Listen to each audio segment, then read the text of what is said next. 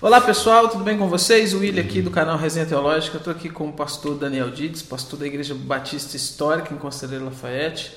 Daniel aí pastor já há alguns anos, tem também aí um trabalho agora na internet, né? Alguns vídeos ali no Instagram e Isso. também pregações na igreja. Uhum. a gente vai bater um papo hoje sobre um tema interessante, aproveitando aí que a gente está no mês da Reforma Protestante, esse Verdade, acontecimento tão importante aí para a igreja, né, Daniel?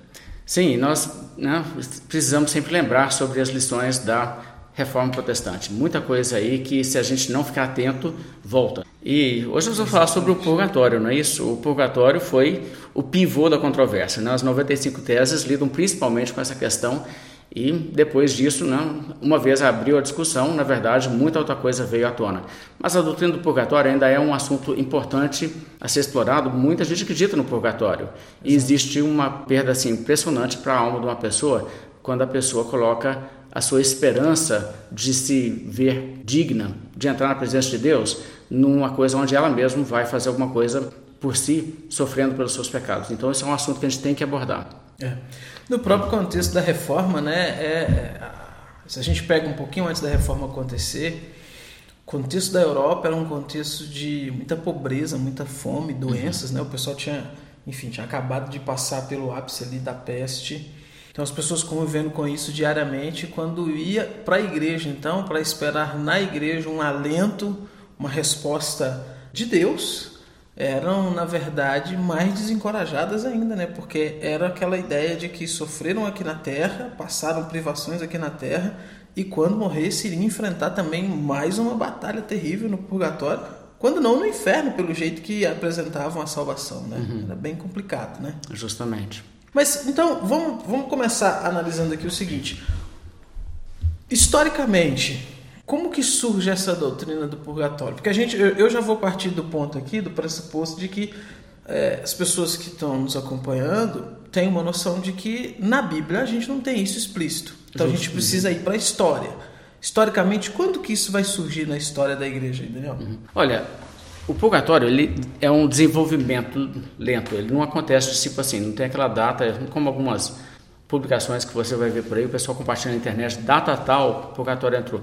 Uhum. Existe uma data específica em que um concílio ratificou aquilo como doutrina, uhum. mas o pensamento ele surge gradativamente e ele vai passando por uma série de mutações. O que a princípio as pessoas começam a pensar em termos de purgatório vai evoluindo, vamos dizer assim, né? E hoje está num processo de evolução ainda. Então, não é uma coisa tão específica, né? Você põe o dedo assim, aqui, ó, é essa pessoa aqui, mas tem um processo gradual aí. Uma pessoa que foi fundamental nisso aí foi Gregório Magno. Uhum. O Gregório Magno foi o bispo de Roma a partir do ano de 590 e nesse período em que ele ficou aí como bispo de Roma até 606, ele foi uma pessoa que influenciou muito nesse sentido. O que a gente vê de Gregório, ele era uma pessoa sincera, ele não era um papa corrupto, um daqueles papas gananciosos uhum. né, e traiçoeiros que matavam pessoas, nada disso. No entanto... Tipo os Borges, né? Sim, tipo os Borges. Né? Nossa, indizível. Mas ele é uma pessoa assim, muito confusa doutrinariamente e ele introduz uma série de conceitos e por causa até do caráter dele, isso dá força para um desvio doutrinário que ele introduz. Então, depois assim, em 1438, no Concílio de Florença, é que isso se torna dogma oficial da igreja. Mas a gente pode ver no caso ali de Gregório Magno o início disso, né? Eu vou ler, por exemplo, um pouco do Bruce Shelley, o livro dele sobre a história do cristianismo, ele conta assim: e caso os santos e as relíquias não fossem suficientes para alcançar a justiça nesta vida, os pecados ainda poderiam ser expiados no purgatório. Palavra importante: expiados. Esse é um lugar de purificação e sofrimento destinado não àqueles que morrem com graves ofensas ainda imputadas, mas àqueles que ainda estão em processo de justificação. Veja, justificação como um processo. Uhum. No momento da morte, os que são perfeitamente santos vão direto para o céu, e os ímpios para o inferno. Já os de caráter intermediário, que cometeram pecados menores e por eles ainda não fizeram penitência, passam um tempo no purgatório. Então, ele tem todo aquele conceito a essa altura de que você peca, você tem que fazer penitência pelo seu pecado para você não ter uma punição te aguardando no além. Uhum. E você... você... faz a sua própria expiação, no caso. Isso. E se você não fizer isso agora, então você, do outro lado, ou você vai para o inferno, dependendo da gravidade do seu pecado, ou senão você vai para esse outro lugar, mas não vai direto para o céu. Ele mais adiante explica assim: após narrar a morte de um dos seus monges, no caso Gregório Magno falando, uhum. que havia sido considerado culpado de ajuntar dinheiro às escondidas e foi severamente punido, Gregório escreve: 30 dias mais tarde, veja que é palavras dele, lá daquela época. Então, uhum. assim, você vê como que essas pessoas propagaram essa mensagem, né? 30 dias mais tarde, comecei a sentir imensa compaixão pelo falecido Justo. Justo aqui é o nome do sujeito, tá? Não é uma descrição dele, não. Ao considerar com profunda angústia a punição que ele estava enfrentando, pensei em uma forma de aliviar seu sofrimento. Então, veja só, o homem morreu, mas ele é um cristão que morreu e vai ter salvação mas ele não está em uma condição de felicidade. Ele está em intenso sofrimento e o Gregório Magno quer aliviar de alguma forma o sofrimento dele. Então, com isso em mente, ele prossegue. Chamei Precioso, nome de um outro monge lá, o preposto, e disse-lhe com tristeza: Justo está sofrendo os tormentos do fogo já há algum tempo, e devemos mostrar-lhe caridade, ajudando-o o quanto for possível para que seja liberto. A partir de hoje, ofereça o santo sacrifício por sua alma durante 30 dias consecutivos. Nenhum desses dias deve passar sem que uma missa seja celebrada por sua libertação. Então, essa é a ordem que Gregório dá para o preposto. Ele tem que ir lá oferecer uma missa por 30 dias para que ele seja liberto do sofrimento que ele está tendo no além. Uhum. morreu então naquele pecado, naquela questão Gregório fica conduído por isso, Sim. né? Uhum. E aí ele ordena então que se reze 30 dias, uma missa por dia durante 30 dias, com essa intenção então de livrar esse justo que na verdade não é justo. Né? Ainda não, está tá em processo de tá justificação. Em processo uhum. ali do purgatório. Sim. O texto então aqui prossegue dizendo assim: O preposto obedeceu as instruções e se foi.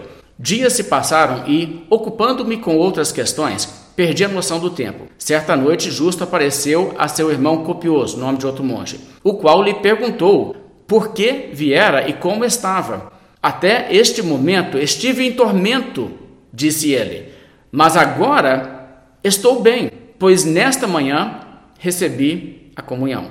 Ou seja, e esse é o relato do Gregório Magno. Ele está dizendo que a alma desse monge que faleceu, não pôde ir para o céu, ficou um período em tormento, mas aí ele aparece e diz para a pessoa: oh, agora que eu saí do sofrimento, agora que eu fui promovido para uma condição de glória.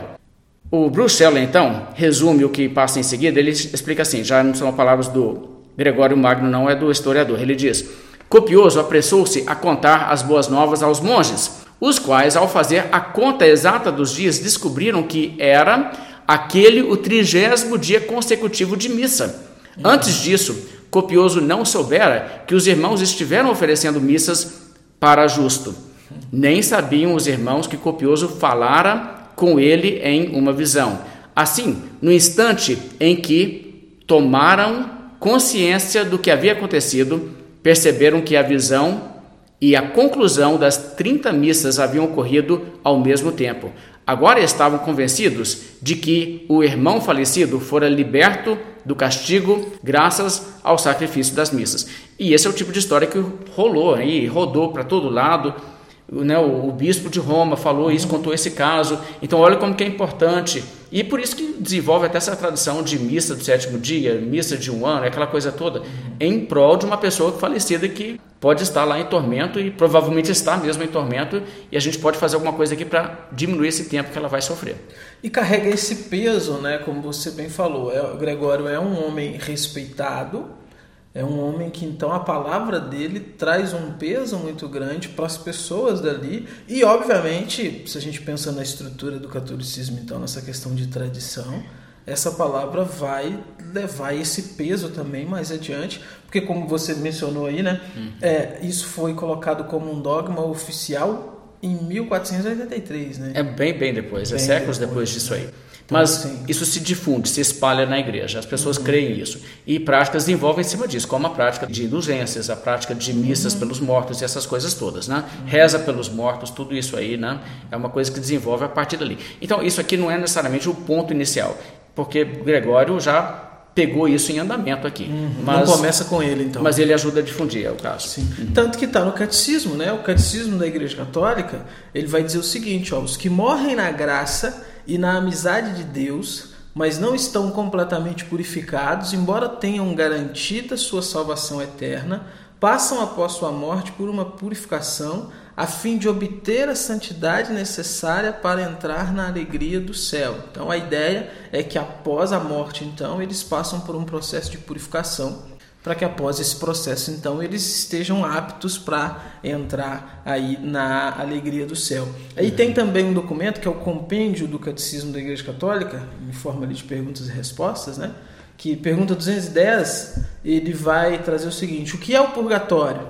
Aí a resposta vem: Purgatório é o estado dos que morrem na amizade de Deus, com a certeza de sua salvação eterna, mas que ainda têm necessidade de purificação para entrar na felicidade do céu. Uhum. Então, está bem estabelecido então nos ensinamentos da igreja que purgatório é esse local onde as pessoas que morreram é, e que ainda não estão plenamente justificadas, vamos dizer assim, elas ficam ali durante um tempo para que ali possam espiar os seus próprios pecados. Ou seja, elas mesmas resolvendo essa questão delas mesmas. Né? Sim, essa, é, essa é a doutrina. Né? A pergunta 211 tem uma coisa assim que abre mais né, o entendimento. Ela fala assim: como podemos ajudar a purificar as almas do purgatório? Por causa, a resposta, por causa da comunhão dos santos, os fiéis que ainda estão na terra são capazes de ajudar as almas no purgatório, oferecendo orações em sufrágio por eles, uhum. em especial o sacrifício eucarístico, as missas. Uhum. Eles também os ajudam dando esmolas, indulgências e obras de penitência. Então, isso não é uma doutrina ultrapassada, é uma doutrina atual. Sim. Hoje. Se ensina isso. Exatamente. E hoje isso está gerando renda para a Igreja Católica. Porque hoje pessoas vão pagar para rituais serem feitos nesse sentido. E outras coisas muitas são feitas nesse sentido. Pessoas que têm temor do purgatório fazem doações generosas. Aliás, a doutrina do purgatório é uma artimanha que tem sido uma das coisas mais vergonhosas de toda a história da humanidade. Como se vendeu perdão de pecados para pessoas e ofereceu isso através de indulgências.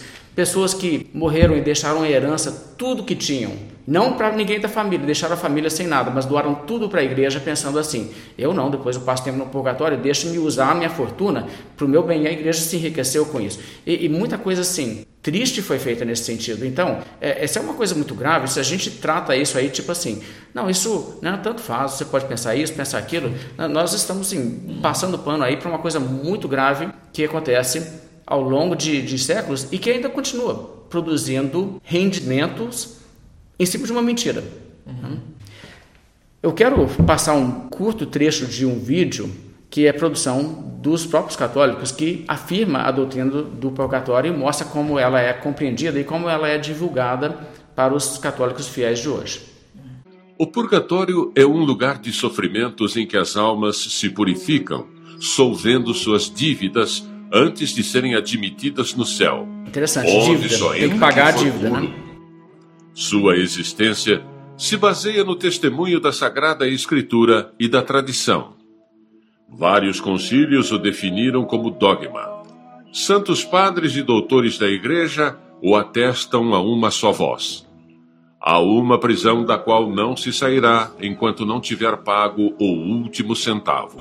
São Mateus 18. Né? Há ofensas que não são suficientemente graves para fechar o céu e abrir o inferno para quem as comete. No entanto, tais faltas punidas com um castigo proporcionado.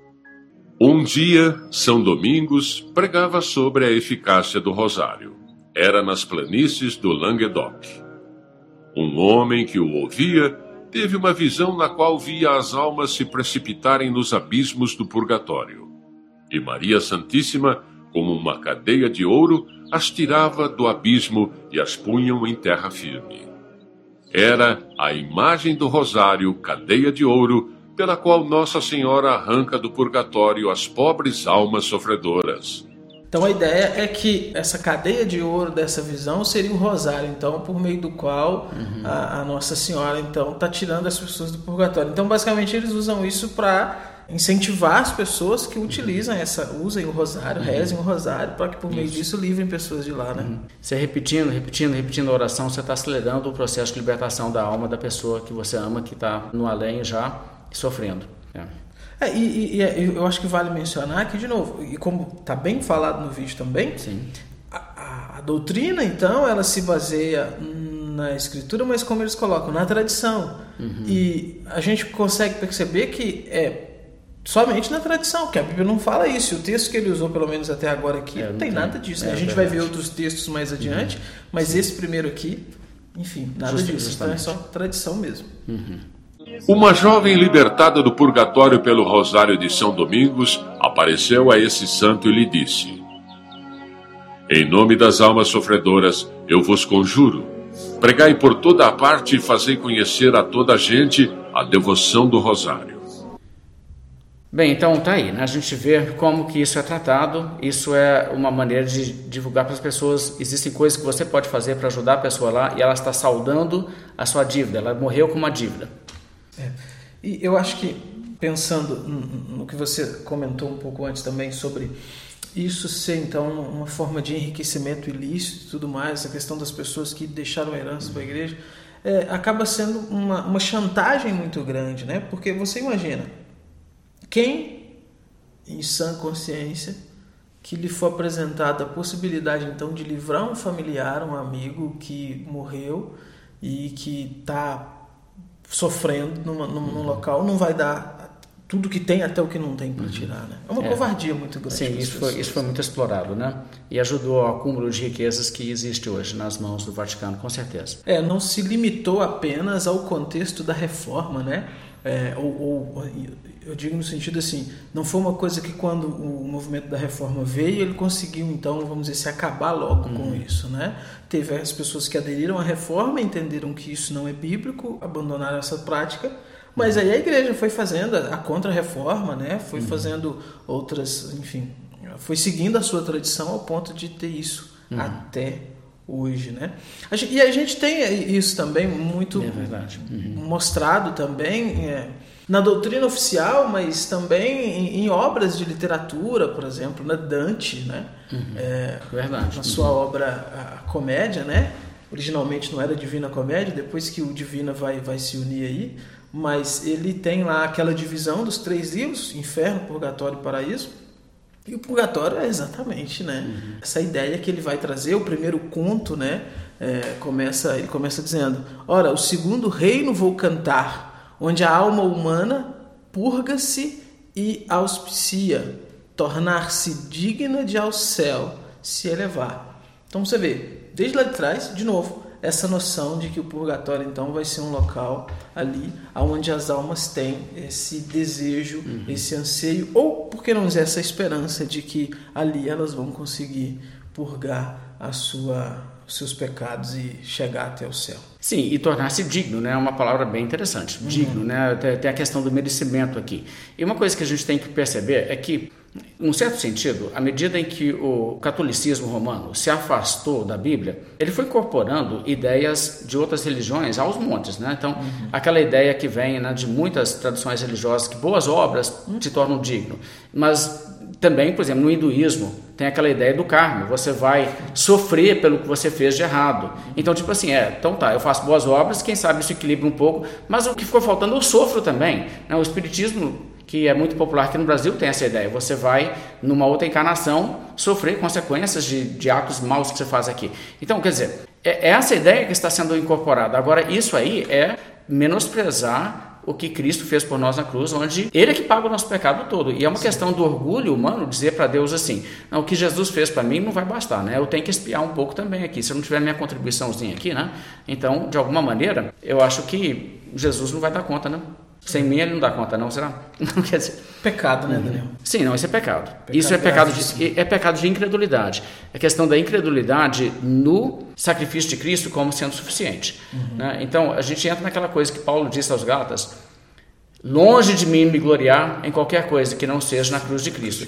Eu, eu não vou me gloriar, tipo assim, não, cruz de Cristo, claro. Né? E agora tem esse outro elemento aqui também. Né? E, e ali, no contexto de Gálatas, é, a controvérsia assim, é um pouco diferente, mas é também salvação por obras, é só outro tipo de, de questão. E Paulo fala, por exemplo, no capítulo 5, os judaizantes estão me dizendo que talvez não esteja o suficiente o que Cristo fez por mim. Então, só por segurança, só para ter essa margem de segurança a mais, eu vou me circuncidar também, que aí eu tenho isso para garantir. Né? Se não for preciso, tudo bem. Uma Mas garantia, se for, né? é, exatamente. Assim, você se deixou circuncidar com essa finalidade, então você se desligou de Cristo.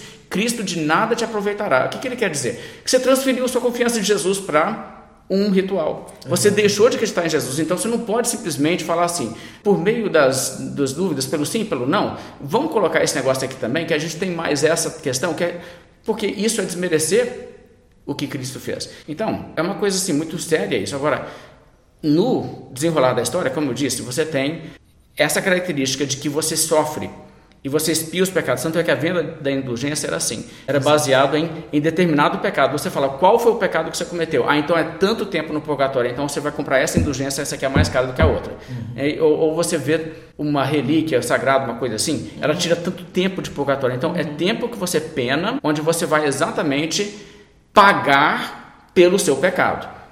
Não é assim que você tem impureza dentro de você hoje. É a culpa que você deixou para trás ali com os atos que você cometeu em vida que você agora está pagando por eles. Agora, existem líderes católicos hoje que estão se afastando disso aí e estão trazendo uma doutrina moderna de purgatório que é totalmente diferente. Porque isso aí as pessoas veem que é, é uma afronta. Claramente a Cristo morreu pelos meus pecados e pagou tudo. Então, o que eu quero fazer agora, eu quero assim tirar esse ataque, que é o ataque que os, os protestantes fizeram contra a doutrina do purgatório, as indulgências, porque era a doutrina ensinada. Mas hoje em dia, assim, eles tentaram modificar um pouco, talvez até para sair fora um pouco das críticas, uhum. ou talvez até porque reconheceram mesmo que aquela doutrina não é uma doutrina que eles poderiam afirmar. Mas, de qualquer maneira, nós vemos isso hoje em dia também. Então, então uma modernizada, então, na coisa seria isso, né? Sim. Meio que para se livrar um pouco daquele impacto inicial, que, que é bem perceptível para qualquer pessoa mais atenta, que eles fazem até meio que dar uma maquiada no negócio ali, uhum. mas ainda assim mantém a mesma raiz de, de, de, de, falta de fé e tudo mais. Não seria isso, né? Sim, bem, na verdade acaba sendo isso. Vamos fazer o seguinte: vamos assistir um pouco de um vídeo do padre Paulo Ricardo, onde ele aborda isso. Ele é né, um representante excelente da posição católica no Brasil e deixar ele falar com suas próprias palavras. Para nós termos esperança na salvação, nós temos que entender um problema muito sério. Deus é santíssimo. Claro, ele mereceu para nós a salvação. E nesse sentido, os nossos irmãos protestantes estão corretos quando eles insistem na realidade de que o sacrifício salvador de nosso Senhor Jesus Cristo foi suficiente para nos redimir e para abrir as portas do paraíso para nós. Okay. É interessante que esse aí ele acabou de refutar o purgatório medieval. Uhum. Porque o purgatório medieval tem esse caráter expiatório. Uhum. E ele está dizendo, não, aí é o sacrifício de Cristo. Então é uma evolução totalmente da doutrina aqui. Está indo contra o próprio catecismo da igreja. Então. Sim. Não, e, e, o que a gente tem que notar a essa altura é aquela coisa, porque você aperta com o catolicismo, onde está a prova disso? Eles dizem, isso vem da tradição. Uhum. Mas aí quando você diz assim, mas a sua doutrina não é a doutrina que está na tradição. Exato. Entendeu? Na verdade, eles estão modificando a doutrina de acordo com os tempos. Uhum. Então, na verdade, ela não vem da tradição. Exatamente. Então, nós podemos e devemos acreditar que em Jesus aconteceu uma salvação objetiva, sim. Agora, o problema é que não existe somente a salvação objetiva, existe também a salvação subjetiva. Ou seja, as condições para sermos salvos já existem. Jesus já nos redimiu, já nos salvou. Problema, nós temos que acolher isso pessoalmente. E não basta a fé. Os protestantes acham que só a fé basta. Eu acredito que Jesus fez isso, pronto e acabou. Só que. É, isso em si já é um pouco uma distorção do que, que o protestantismo ensina, né? mas é uma, é uma percepção que muitos católicos têm. Eu uhum. acredito que muitos católicos rejeitam porque não ouviram de uma fonte realmente protestante, talvez, o que, que nós ensinamos nesse ponto, né? Um espantalho, mas, né? É, mas a gente não, não tem que necessariamente defender o que está sendo uhum. a, a, acusação aqui. Né? Exatamente. Existe uma realidade que nós podemos tocar com a mão no nosso dia a dia. É que mesmo acreditando em Jesus, mesmo tendo fé nós vemos que dentro de nós continua algo de pecaminoso, uma tendência para o pecado. Esse é tudo A pergunta afirma, é, né? meu irmãozinho evangélico, você acha que este coração, do jeito que ele está, com esta tendência para o pecado, está pronto para entrar na vida eterna junto com Deus? Bom, não sei qual é a sua resposta, mas a resposta de Lutero é que sim.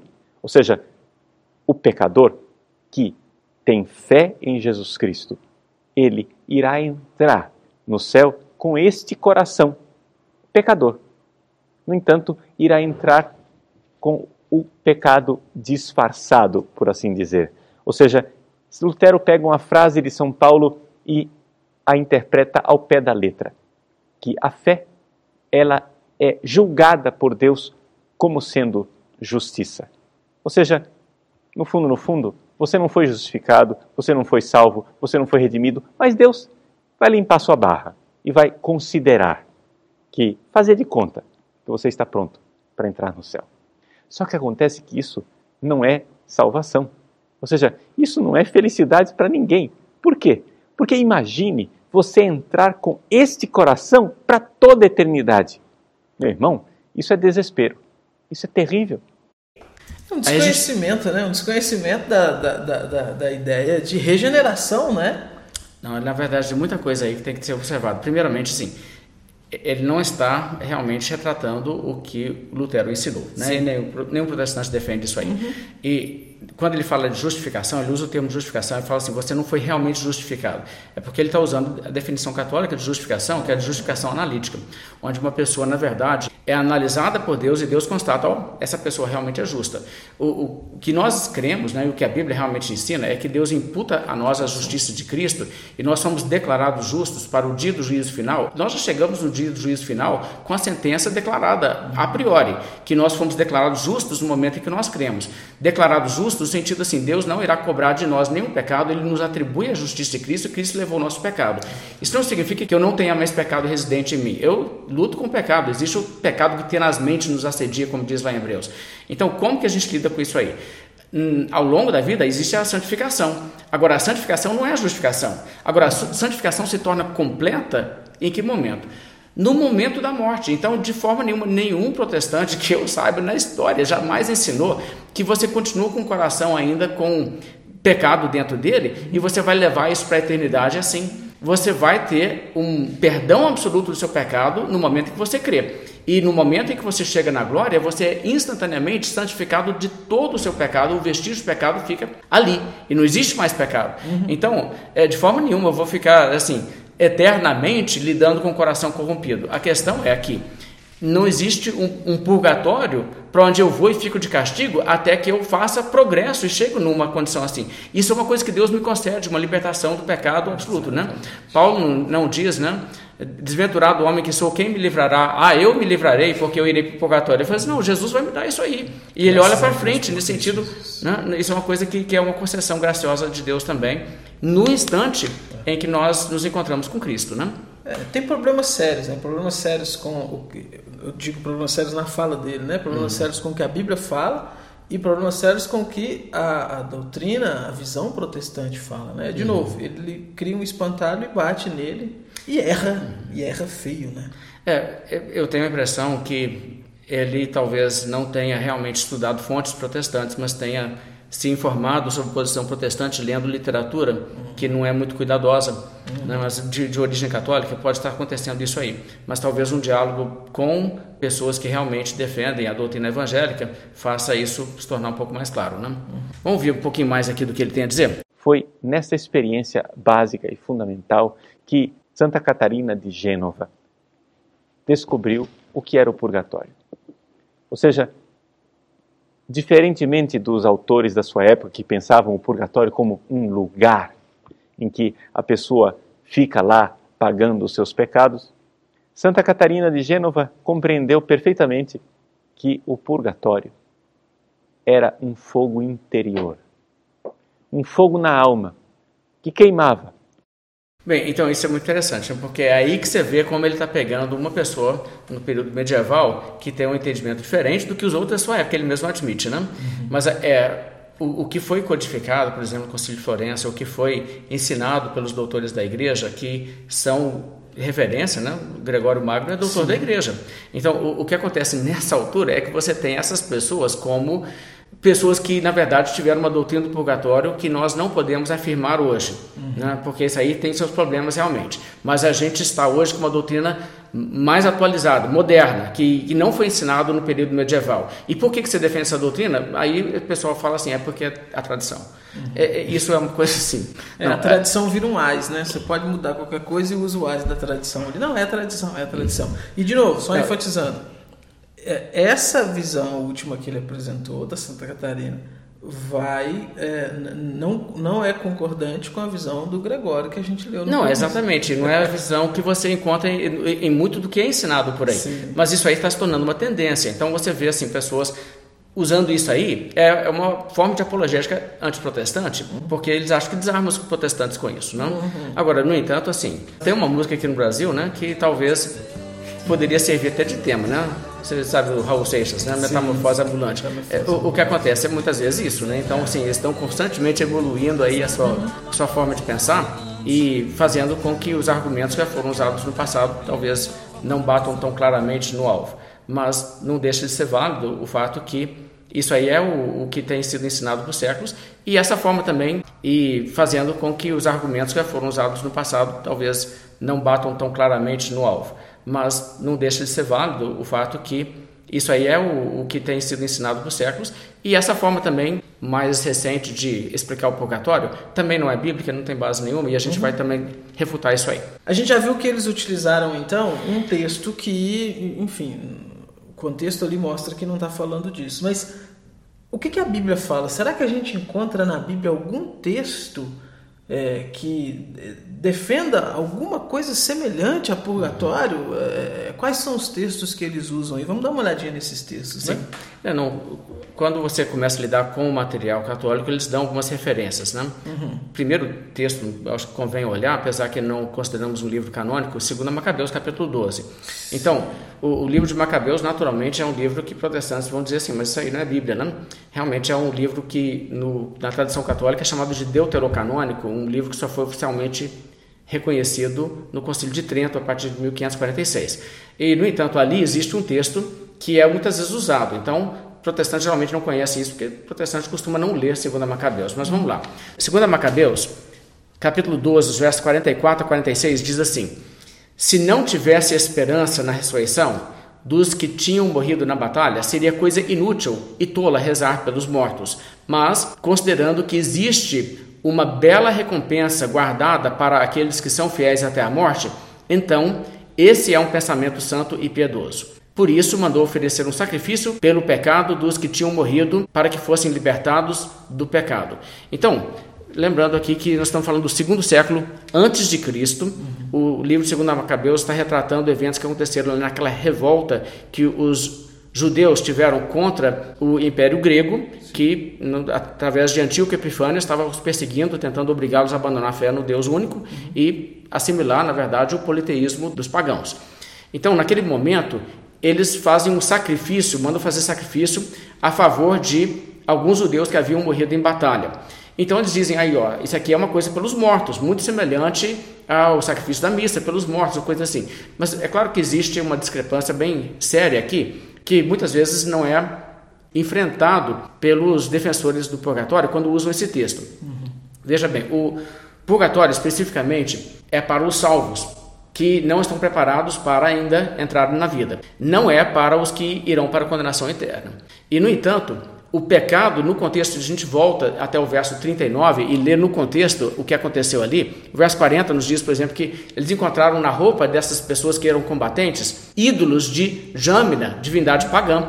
Então, essas pessoas eram culpadas de idolatria, idolatria de deuses pagãos. Então, isso é pecado mortal. Sim. Pessoas envolvidas com isso não vão para o purgatório. Então, isso aqui não representa a mesma coisa, representa o fato que eles estão, de alguma maneira, acreditando que essas pessoas morreram numa condição terrível e que de alguma maneira eles gostariam de ver eles serem ajudados. Agora, mais adiante, o verso 42 diz: Puseram-se em oração e imploraram-lhe o perdão completo do pecado cometido. Verso 43: Em seguida, organizou-se uma coleta, enviando a Jerusalém cerca de 10 mil dracmas para que se oferecesse um sacrifício pelos pecados, pelo belo e santo modo de agir, decorrente de sua crença na ressurreição.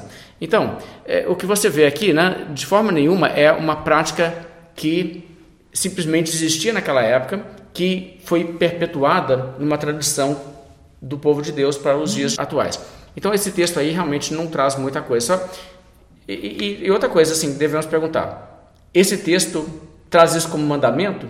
De jeito nenhum, não é, é, é um texto descritivo, né? É um uhum. texto que está contando uma história que aconteceu, descrevendo para a gente um acontecimento, e em momento algum nesse texto e em nenhum outro dentro desse contexto aqui, na verdade lugar nenhum, mas tratando do contexto aqui, a gente encontra então alguma ordenança, alguma indicação de que isso deve ser feito, de que isso deve seguir então como uhum. algo, uma prática do povo de Deus e tudo mais. De maneira nenhuma. Tanto que tirando esse texto, não tem mais uhum. nenhum. É, é, só isso daqui. Exatamente. Um isso... erro que cometeram ali na hora e que uhum. estão utilizando esse texto para basear e fundamentar uma uhum. doutrina para a igreja toda, né? Sim, não, esse, assim, é como o voto de Jefter. Né? Não, tem nada, não tem nada a ver assim. É. Você pega uma coisa assim que alguém fez e está uhum. relatado na Bíblia e dizer, ah, então está na tradição, podemos fazer uma assim. coisa semelhante. Né? Muito bem. É, outro trecho, Mateus capítulo 12: Se alguém proferir alguma palavra contra o filho do homem, ser-lhe-á isso perdoado. Mas se alguém falar contra o Espírito Santo, não lhe será isso perdoado, nem neste mundo, nem no porvir. Você me diz sobre isso aí, Will? Isso aí é prova? De jeito nenhum, né? A ideia que eles têm aqui é que se o texto está dizendo que não será perdoado nem nesse mundo e nem no porvir, significa então que existe alguma possibilidade de alguma coisa ser perdoada no porvir. Uhum. Mas na verdade, o que está acontecendo aqui é simplesmente um estilo, um estilo literário. Isso aqui é muito comum na literatura hebraica.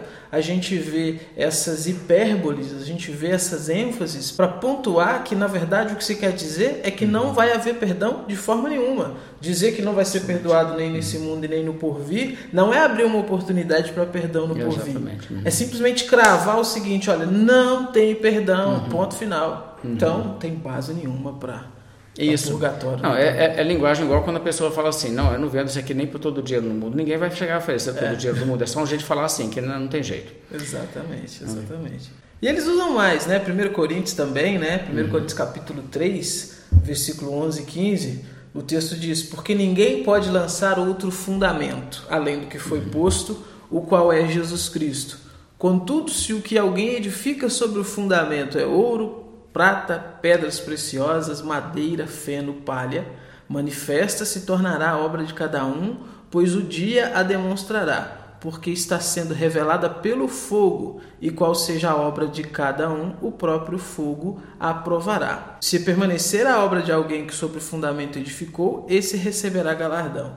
Se a obra de alguém se queimar, sofrerá ele dano, mas esse mesmo será salvo, todavia, como que através do fogo. E aí, uhum. esse fogo aí está queimando a pessoa? Está punindo a pessoa? O que está acontecendo? Pois é, eles pegam essa frase, né, a pessoa ser salva como através do fogo, né? mas o contexto realmente não está falando nada sobre isso aqui. Né? Inclusive, várias coisas devem ser notadas. Aqui, Paulo não está dizendo o que acontece com o indivíduo depois da morte. Uhum. Ele está falando o que acontece no dia do juízo. No verso 13, ele diz: Manifesta se tornará a obra de cada um quando? Pois o dia a demonstrará. O dia é o dia do juízo. Tanto é que a edição da Bíblia que eu estou usando é D maiúsculo, né? Uhum. O contexto logo adiante, no capítulo 4, quando Paulo fala, volta a esse pensamento, ele diz, verso 5, Portanto, não julguem nada antes do tempo, até que venha o Senhor, o qual não somente trará à plena luz as coisas ocultas das trevas, mas também manifestará os desígnios dos corações, então cada um receberá o seu louvor da parte de Deus. Ali, então, assim, Paulo fecha o pensamento falando isso. Existe um momento em que as obras dos cristãos serão avaliadas e é no dia da volta de Jesus, não é no momento que a pessoa parte dessa vida. Então, nada a ver mesmo com o purgatório aqui. Agora, vamos lá. Se a gente pensar que aqui estamos falando do purgatório, então assim, tem pessoas que têm ouro, prata, pedras preciosas que o fogo não consome, e tem pessoas que têm madeira, palha, feno que o fogo consome. Uhum. O, o, que acontece então? O que são essas coisas? São as obras das pessoas. Uhum. O que é colocado no fogo? A pessoa? As obras da pessoa. O texto é claro, né? Sim, e, e, se a obra da pessoa for consumida pelo fogo, não resta nada, então essa pessoa fica sem o quê? Sem galardão. Sem galardão, ok? E a questão não é que depois que o que for consumido tiver sido eliminado, aí ela vai para algum lugar. Não, porque essa pessoa fica sem uma coisa. Ela fica sem uma coisa para sempre. Por quê? Porque o outro recebe galardão. Se não for consumido a obra, essa pessoa recebe galardão. E a pessoa que teve a obra consumida fica sem galardão. Uhum. Entendeu? É, o, o, sentido é que ela é uma perda. Ela não usou a oportunidade que teve em vida de servir a causa de Cristo melhor, de fazer coisas de qualidade eterna e foi embora. Aquilo ali não vai ter mais nada daquilo. Bem, então é uma passagem que realmente não está tratando nada sobre purgatório, né? nem, nem passa pela mente de Paulo purgatório que a pessoa sofrer. A pessoa é salva, mas a obra dela não leva para ela galardão. O fogo leva as obras dela. A salvação da alma ela tem, mas ela porque produziu para o reino de Deus coisas que não tinham valor eterno. Uhum. O fogo é para provar a, a, a obra da pessoa e eles invertem então e colocam o fogo queimando a pessoa. Sim. Quer dizer. Para a pessoa se, se, melhorar. Aí a pessoa vai para o mesmo lugar que a outra. Uhum. E no texto, quem teve ouro, prata pedras preciosas é que recebe uhum. galardão, o outro não. Exatamente. Né? E, e, não é, mas a pessoa é salva, então não tem nada a ver com isso. Mas vamos lá. Outra passagem também nós temos é Lucas, capítulo 12, versos 45 e 48. Aqui diz assim: Mas se aquele servo disser consigo mesmo: Meu senhor tarda em vir, e passar a espancar os criados e as criadas, a comer e a beber e a embriagar-se, virá o senhor daquele servo em dia que não espera, em hora que não sabe, castigá-lo-á, lançando-lhe a sorte com os infiéis. Aquele servo, porém, que conheceu a vontade do seu senhor e não se aprontou, nem fez segundo a sua vontade, será punido com muitos açoites. Aquele, porém, que não soube a vontade do seu senhor e fez coisas dignas de reprovação, levará poucos açoites. Mas aquele a quem muito foi dado, muito lhe será exigido, aquele a quem muito se confia, muito mais lhe pedirão. E aqui, a gente tem pessoas que são servos bons na parábola, que fez tudo, e quando o servo, o dono chega, ele recebe parabéns. Depois você tem servos maus. Os servos maus são punidos com açoites conforme o que ele sabia, mais açoites, menos açoites. Uhum. Mas isso aqui é purgatório? De jeito nenhum. Isso aqui é o quê? De jeito nenhum. Aqui é uma condenação no inferno mesmo. Tanto uhum. que os, os servos bons já receberam lá o seu elogio, né, a sua recompensa do Senhor.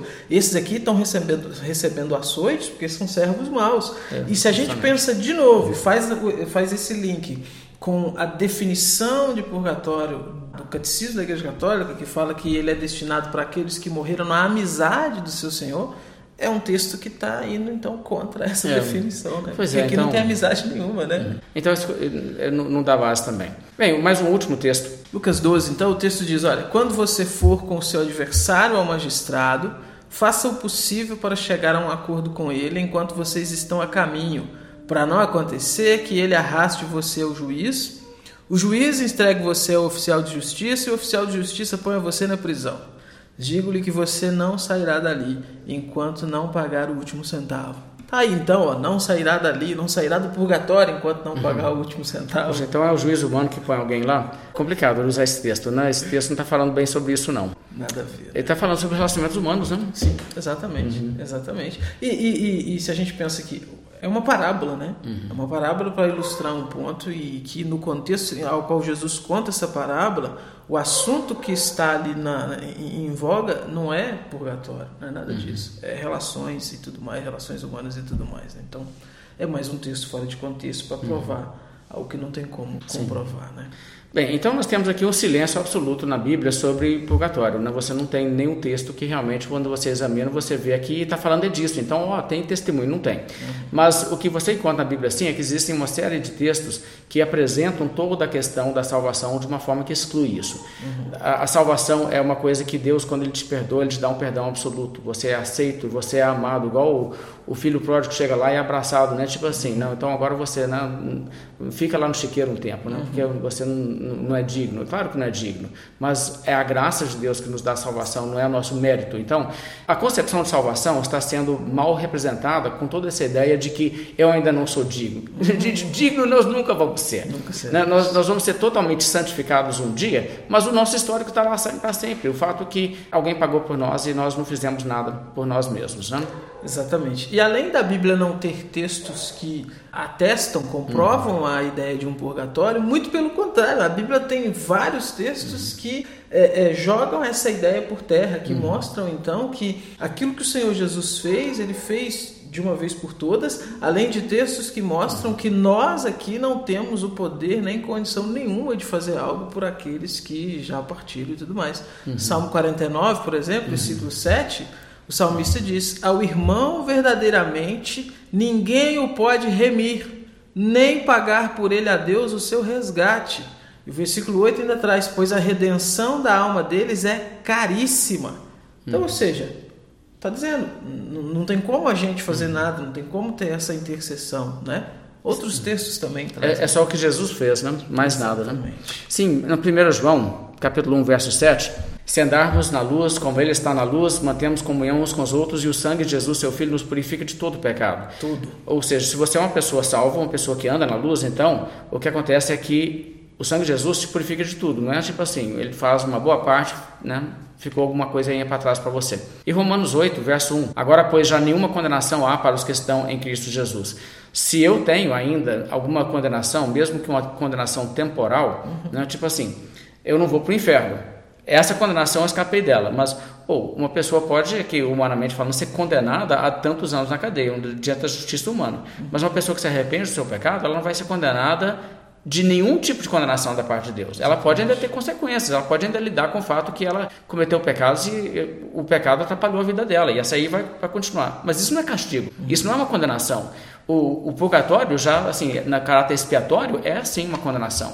Exatamente. Isaías também, né, 43, versículo 25, o texto vai dizer: Eu, eu mesmo sou o que apago as tuas transgressões por amor de mim, e dos teus pecados não me lembro. Ou seja, não existe essa ideia de que Deus então entra com uma parte como se fosse uma sociedade. Vamos fazer uma sociedade. Eu entro com uma parte, você entra com a outra, uhum. e tal. O seu lado é um pouco mais difícil, então você vai ter que ficar alguns milhares de anos ali. Não. Eu apago as tuas transgressões por amor de mim, dos teus pecados não me lembro. Uhum. Sim, e é o texto de Jeremias 31, que Hebreus cita também, né? E, enfatiza muito isso aí, né? De nenhum modo me lembrarei dos seus pecados e suas iniquidades para sempre, né? É isso que significa, né? E Hebreus trata isso e faz nessa vontade é que temos sido santificados, mediante a oferta do corpo de Jesus uma vez por todas, né? E por um sacrifício ele santifica para sempre os que são santificados. Então, não é uma coisa assim que você precisa de acrescentar, adicionar, né? Isso é muito importante enfatizar e é positivo nesse sentido que hum, alguns católicos estão vindo mais perto da nossa posição em admitir isso aí. Uhum. É, cabe reconhecer agora esse outro lado aí de que, tá, se com uma oferta ele acabou com o pecado para sempre, né? E a Bíblia enfatiza isso lá em Hebreus, que os sacrifícios de animais não faziam isso, eles representavam como que Jesus faria. Uhum. Mas se fosse uma coisa que uma vez feito, tivesse resolvido o problema do pecado, então não precisava de um outro depois. Então, o que Jesus fez, ele morreu na cruz uma vez só e vai ter que morrer de novo? Não, nada mais precisa ser feito, porque aquilo ali é completo, né? O verso 2 de Hebreus 10 diz: De outra sorte não teriam cessado de ser oferecidos os holocaustos lá, porquanto os que prestam culto, tendo sido purificados uma vez por todas, não teriam mais consciência de pecados. É isso que aconteceria se o sacrifício de animais tivesse essa função. Uhum. Mas ele não tinha. Ah, mas quando Jesus chega e faz, ele tem exatamente esse efeito. Verso 14. Porque com uma única oferta aperfeiçoou para sempre os que estão sendo santificados. Então, o que Jesus fez é definitivo e nada mais precisa ser feito, né? nada mais precisa ser pago. Essa é a doutrina. É. E interessante, uma questão até um pouco, um pouco mais técnica, mas uhum. que acaba é, é, comprovando isso que a gente está dizendo, né? O termo grego que é utilizado nesses textos que, que falam sobre a obra de Jesus é o termo efapax, né? Uhum. Que uma tradução direta seria, então, de uma vez por todas. É. Pronto. Uhum. Você lendo ali no original, a pessoa da época entenderia, não, isso aqui realmente é de uma vez por todas. Não tem margem nenhuma para ter qualquer outra coisa, qualquer outro acréscimo aqui. Sim, então assim, você crê em Cristo, ele te declara justo, ele te perdoa os pecados, um perdão que é irreversível, dos seus pecados jamais me lembrarei. Uhum. Né? Quem crê em mim passou da morte para a vida. Uhum. E é por isso que, justificados, pois mediante a fé, temos paz com Deus. Não é assim, né? temos ainda o terror do que vai acontecer depois da morte. Né? Nós temos paz, estamos tranquilos. E isso é retratado tão claramente que a expectativa de todo crente, não de um só ou de outro. Né? Paulo disse, né? É, eu estou né, preferido partir para estar com Cristo, que é infinitamente melhor, né? Uhum. Ele falou sobre isso lá, ele não sabia se, se ia ser liberto, se ia ser executado, uhum. mas ele disse assim, por um lado eu estou constrangido até de morrer, mas não é porque Paulo era Paulo o apóstolo, uma pessoa assim muito evoluída espiritualmente, ele trata assim o, a condição de todo cristão quando morre. Então, 2 Coríntios capítulo 5, nós vemos isso, verso 1 diz... Sabemos que se a nossa casa terrestre deste tabernáculo se desfizer, se a gente morre, o corpo físico morre, temos da parte de Deus um edifício, casa não feita por mãos, eterno nos céus. Uhum. Então, o resultado, verso 2: enquanto neste tabernáculo gememos aspirando por sermos revestidos de nossa habitação celestial. Ou seja, eu, como cristão, estou antecipando estar com Cristo. Eu não tenho a ideia assim, ou o dia que eu morrer, o que vai acontecer comigo? E de repente eu vou ficar muito tempo penando, né? Pra... Uhum. Não, enquanto eu estou nesse tabernáculo, eu estou gemendo, aspirando pelo que vem logo depois da morte. Né? Verso 4 ele diz: Pois na verdade, os que estamos nesse tabernáculo gememos angustiados, não por querermos ser despidos, né, experiência da morte, mas revestidos, o que acontece em seguida, uhum. para que o mortal seja absorvido pela vida. O verso 6 e 7, olha só. Temos, portanto, sempre bom ânimo, sabendo que enquanto no corpo estamos ausentes do Senhor, visto que andamos por fé e não pelo que vemos. Entretanto, estamos em plena confiança, preferindo deixar o corpo e habitar com o Senhor. Essa ótica é que assim, eu vou deixar esse corpo e instantaneamente estarei com o Senhor. Senhor. Instantaneamente. Então, por esse lado, né, eu estou em bom ânimo em relação a isso, não tenho medo da morte. Sim, exatamente. Isso é legal, né? Porque às vezes alguém pode pensar assim, ah, mas é, tá falando de Paulo, é, é, o apóstolo Paulo, é o São Paulo. Na verdade, esses textos ele está escrevendo não para falar dele, ele está uhum. escrevendo para é, é, instruir a igreja, instruir outros irmãos. E esse Exatamente. específico, instruir os irmãos de Corinto, que tinha uhum. problemas sérios ali, Sim. né? Se tinha, vamos pensar assim, se houvesse a possibilidade de purgatório, se tinha alguém que Paulo ia mandar para lá, eram os coríntios, né? E ele está dizendo para eles, ele está dando essa, uhum. essa certeza de que, não, olha, tenham a certeza de que uhum. nós temos essa esperança de partir e estar Sim. com o Senhor. É, né? e, ele, e, ele, inclui todos os, os irmãos em Cristo né, nessa questão. Então, nós temos depoimento na Bíblia de gente que partiu e foi instantaneamente, né? Enoque andou com Deus, já não era porque Deus levou. Né? Elias subiu na carruagem de fogo, né? ele não subiu na carruagem de fogo, foi para o purgatório. Ele foi direto para o céu. Lázaro morreu, né, aquele mendigo, Sim. morreu e foi levado pelos anjos para o seio de Abraão. Uma coisa assim, muito instantânea. Né? E, e, existem casos, então, assim, agora as pessoas vão dizer, ah, talvez essas pessoas aí tenham já né, feito o suficiente para progredir. Mas, e o ladrão na cruz? Jesus disse, hoje estarás comigo no paraíso. Então, quer dizer, aquele indivíduo ali teve uma conversão naquele momento, aí chega aquele papo, mas será que ainda não tem um tanto de maldade residente nele? Gente, tinha muita maldade, com certeza ele tinha muito que progredir, se fosse assim, um, viver assim, aqui na Terra mais 30, 40 anos, ele teria muito para crescer na fé, para mortificar o pecado. Ele não era uma pessoa que né, você poderia dizer esse aí já está pronto para ser um exemplo nesse sentido. Mas Jesus disse: Hoje estarás comigo no paraíso. Por que, que ele não precisava do purgatório? Exatamente. Não é alguém que viveu uma vida santa e exemplar e tudo mais, uhum. né? Não. É alguém que a conversão dele é exatamente no último momento, no uhum. último ponto, né? E a fala de Jesus para ele é o quê? Hoje, hoje estarás comigo no paraíso, instantâneo, uhum. né?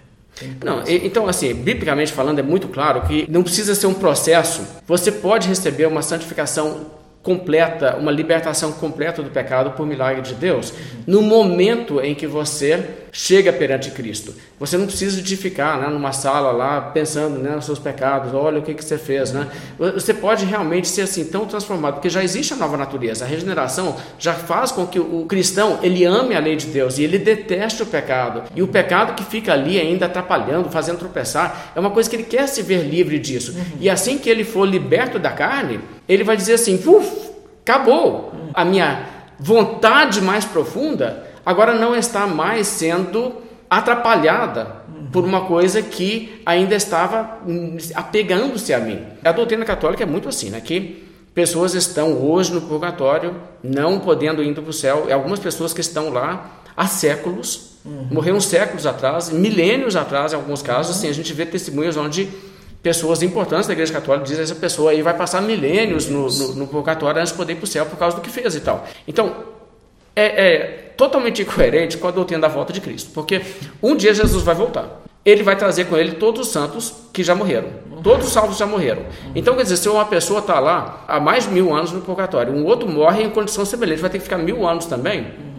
Mas aí no dia seguinte, depois da morte dele, Jesus diz: volta, então esse escapa, né? É. E, e, e, todo mundo que está aqui na terra aguardando a volta de Cristo, todo cristão que, que está aqui aguardando a volta de Cristo, o que, que vai acontecer com ele? Bem, vamos ler aqui, hum, Mateus 25. Quando o Filho do Homem vier na sua majestade e todos os anjos com ele, então se assentará no trono da sua glória e todas as nações serão reunidas na sua presença, e ele separará uns dos outros como o pastor separa as ovelhas dos cabritos porá as ovelhas à sua direita, os cabritos à sua esquerda. Então o rei dirá aos que estiverem à sua direita: Venham, benditos de meu Pai, venham herdar o reino que está preparado para vocês desde a fundação do mundo.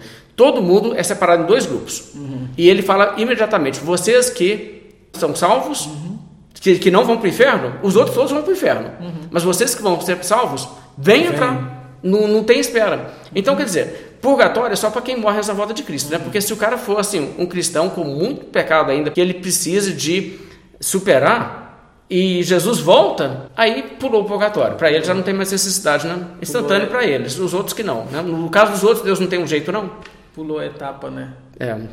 Outro texto também que a gente tem é 1 Tessalonicenses 4,15. E pela palavra do Senhor, ainda lhes declaramos o seguinte: Nós, os vivos, os que ficarmos até a vinda do Senhor, de modo nenhum precederemos os que dormem.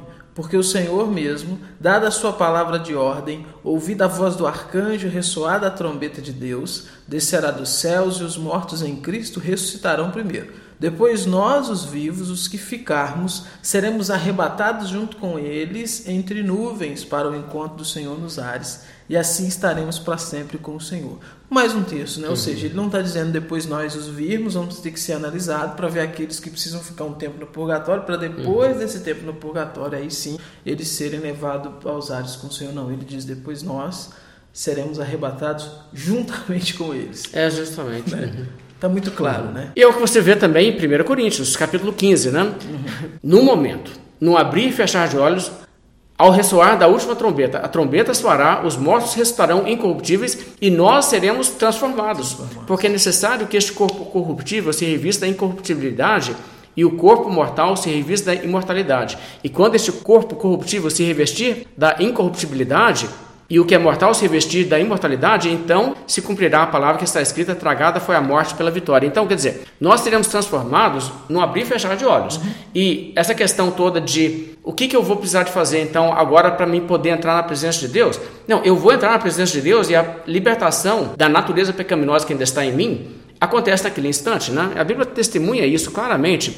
1 João capítulo 3, verso 2 diz: Amados, agora somos filhos de Deus mas ainda não se manifestou o que havemos de ser, né? porque nós ainda temos muito pecado em nós. Sabemos que, quando ele se manifestar, seremos semelhantes a ele, porque havemos de vê-lo como ele é. Quer dizer, Deus tem condição de instantaneamente nos conceder a libertação de toda luta contra o pecado, todo vestígio, todo mal residente em nós. E é uma coisa assim que a Bíblia coloca assim: você vai ver Jesus e a visão beatífica vai resolver essa questão. Você não precisa de resolver isso antes para você ter direito a ver Jesus. Exatamente, exatamente. A Bíblia é muito clara, né? Eu acho que se as pessoas se apegarem muito mais à Bíblia, a, a vida é mais fácil, né? Uhum. A vida é mais fácil, porque o que a gente está vendo então é um monte de coisas sendo criadas, um monte de doutrinas por causa de tradições e tudo mais sendo criadas, sendo colocadas diante das pessoas dando aquela noção, então, olha, uhum. é, isso aqui é muito difícil, isso aqui é muito difícil de conseguir, então existem esses, esses caminhos, esses meios aqui, e, e tornando então a fé uma coisa, a, a, o servir a Deus uma coisa totalmente desesperançosa uhum. e impossível, né? Sendo que a Bíblia é muito clara ao mostrar para a gente Cristo, ao uhum. apontar para Cristo, a mostrar que Cristo, então, ele fez o que a gente não conseguia fazer, o que a gente não conseguiria fazer, o que ninguém conseguiria fazer. Eu acho que a mensagem que a gente pode tirar disso tudo, então, é exatamente isso. Às vezes tem algum católico vendo a gente, né, e chega nesse ponto e se pergunta, tá, mas e, e, e o que, que eu faço? Cristo. Uhum. Né? Sim. Confia em Cristo. É. Eu acho que a mensagem que nós temos que dar para pessoas que sentem assim, poxa, os meus pecados são muito graves, muito grandes, e a pessoa fica assim, eu não sou digno. Ao invés de pensar assim, já sei, eu faço alguma coisa para Deus, eu pago, eu, eu sofro, eu não. Confia que Jesus te aceita e te perdoa dessa maneira. Chega perante dele e confia nesse amor grandioso. É isso que Jesus transmitia para as pessoas. E foi o que, por exemplo, aquela prostituta que chegou para Jesus e Jesus falou sobre ela, a quem muito foi perdoado, muito ama. É isso que acontece. Quando ela percebeu que nada, tipo assim, Jesus, tá, mas você vai ter que né, ter muito tempo aí para penar, para seu pecado. Não, quando ela entendeu que ela era tão perdoada tão aceita, ela percebeu, gente, eu amo esse Deus. E é isso que faz, sabe? Você Coloca sua fé em Cristo. Não pensa assim, tá, não, Deus, eu ainda vou fazer alguma coisa pelo que eu errei. Não, aceita o perdão de Deus, confia só na graça de Deus. Coloca sua confiança nisso e diga, eu confio totalmente e somente em Jesus. E então, acredita que Deus te perdoa e seja extremamente grato. Porque quando você entende que é a graça, graça produz gratidão. Agora, quando você acha que né, de alguma forma você tem mérito, isso produz um orgulho que é um orgulho totalmente que não procede. Né? É, e, e, assim, pelas descrições que a Bíblia dá, dá do céu, da eternidade, vamos dizer assim, né? Uhum. A gente não tem nada, mais nada que chegue próximo de alguém e dizer assim: Poxa Deus, cheguei aqui porque né, consegui. Uhum. Lutei tanto e uhum. consegui. Muito pelo contrário, as descrições são sempre as pessoas prostradas aos pés do Senhor e sempre dizendo: Senhor, muito obrigado. Uhum. Senhor, eu sou eternamente grato. Por, uhum. Puxa, se não fosse o Senhor, se fosse por mim, não teria conseguido. Então, é Cristo, né? É a graça de Cristo, é o amor de Cristo, é se apegar a isso e somente isso, porque como a gente tem enfatizado, Cristo é suficiente, não precisa de mais nada. Justamente. E possamos confiar então somente nele. Muito bom, Daniel. Valeu pelo papo, valeu pela, pela conversa. A gente tá aí com intenção de produzir mais vídeos nesse sentido, né? Para trazer esclarecimentos relacionados à Bíblia, à doutrina. Então te convido a ficar com a gente, acompanhar a gente aí nas redes sociais, no YouTube, se inscrever aqui no canal também, enviar esse vídeo para outras pessoas, pessoas que você conhece que precisam ser esclarecidas sobre esse assunto, enviar esse vídeo e nos acompanhar aí para ter acesso a mais conteúdo como esse, a mais conteúdo aí da palavra de Deus. A gente fica por aqui, né? Isso. Tá bom. Então, Até mais. Tchau. Valeu.